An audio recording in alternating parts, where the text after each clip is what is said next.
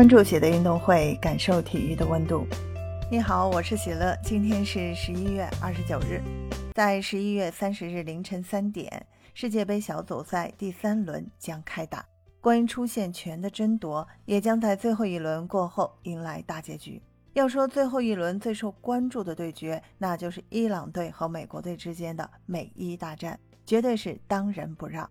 由于两国之间的关系，这场比赛也被赋予了很多额外的看点。都说足球是和平时期的战争，那放在这场比赛里可以说是非常贴切了。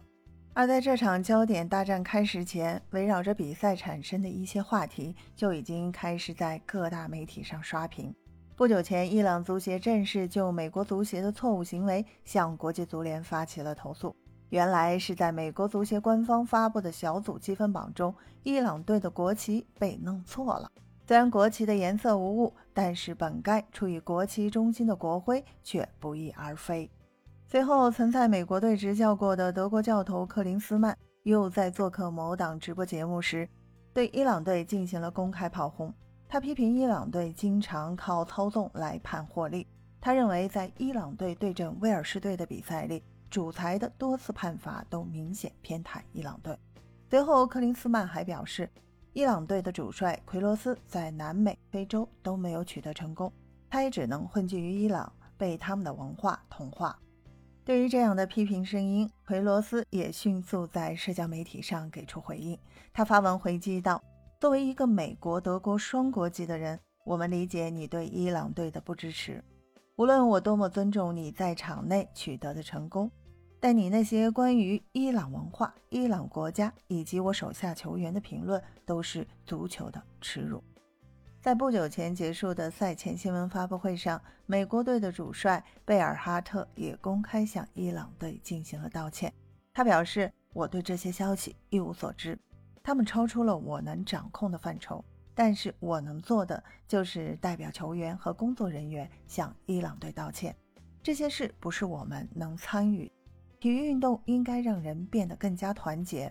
我们可以像兄弟一样在赛场上分个高低。我相信足球有能力做到这一点。CNN 报道称呢，美国足协对其称已经将相关贴文改了回去。而美国国务院一名发言人则称，美国足协这样的行为不是我们支持的，我们也期待一场和平激烈的比赛。然而，伊朗方面显然并不如此看。伊朗塔斯尼姆通讯社称，美国足协的举动不符合世界杯章程，美国队应该立即被开除世界杯被禁赛十场。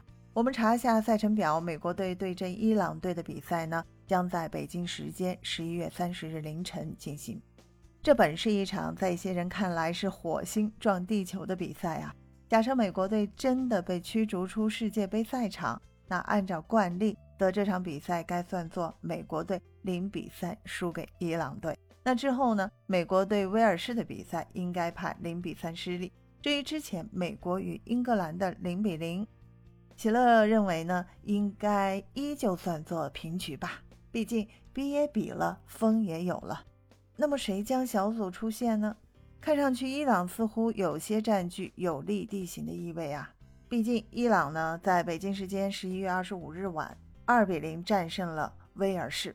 吉勒个人认为，无论国际足联接下来会如何判决，美国足协这篡改他人国旗的做法实属无聊。在此，不妨反问一句：假设伊朗或者其他国家或者其他地区的足协篡改了美国国旗，美国足协会如何想呢？恐怕又有人跳出来说这是恐怖主义行径呢。无论伊朗国内有什么矛盾，也无论世界杯期间是否有人借题发挥，说伊朗这个国家的种种不是，起码伊朗球员该得到应有的尊重。既然国际足联允许这支队伍以伊朗国家队的名义参加世界杯，并允许这支队伍举着伊朗国旗，那其他参赛队参赛者，包括参赛足协，就该使用国际足联发布的世界杯参赛各队标识和旗帜。否则就是游戏规则的破坏者。如果美国足协犯了错，不该美国足球队付出代价吗？